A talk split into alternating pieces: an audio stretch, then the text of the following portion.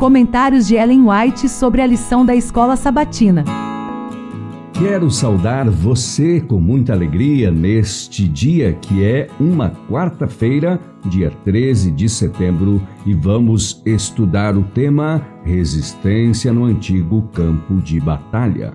E lemos: Em todos os séculos, desde a queda de Adão, a oposição de agentes maus tem feito da vida dos que querem ser leais e verdadeiros aos mandamentos de Deus uma guerra contínua. Os que querem afinal ser vitoriosos tem que resistir e vencer as forças de Satanás, que com feroz resolução se opõe a cada passo de progresso. Tem que resistir a um inimigo vigilante, inimigo astuto que jamais dorme e que procura incansavelmente consumir a fé dos servos de Deus. Eu desejaria poder descobrir palavras que apresentassem esse assunto tal como é. Deus espera que seus soldados estejam sempre de serviço jamais devem ceder à tentação, nunca devem ser injustos, não devem ceder nem fugir. Apoiados no poder de Deus, devem manter sua integridade. Com uma firmeza que não ceda um centímetro sequer, devem apegar-se às palavras: está escrito.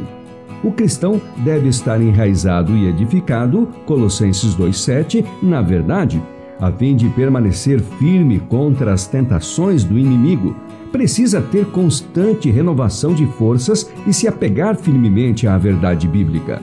Fábulas de toda espécie são introduzidas para seduzir o crente a se afastar de seu concerto com Deus. Contudo, ele deve olhar para cima, crer em Deus e permanecer firmemente arraigado e fundamentado na verdade.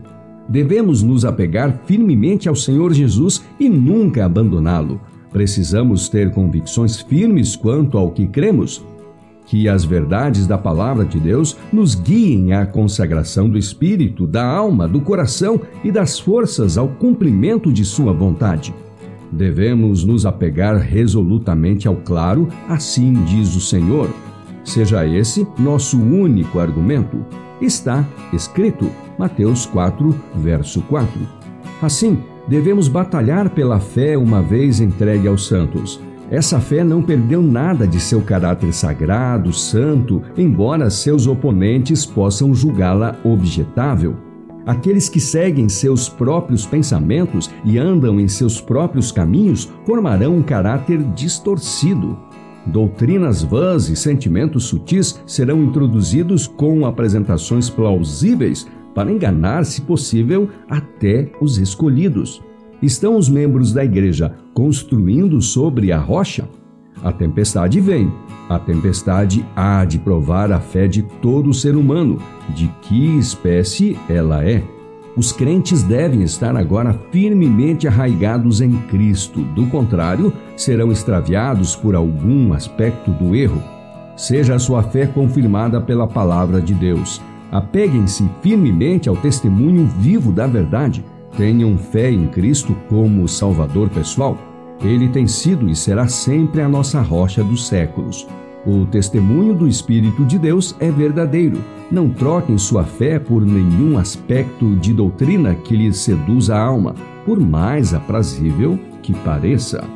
E aí está o nosso estudo de hoje com citação da Meditação nos Lugares Celestiais de 1968, do dia 10 de setembro, e do livro Evangelismo, páginas 251 e 252. Amanhã é quinta-feira e o tema será Lutando contra Poderes Malignos. Até amanhã.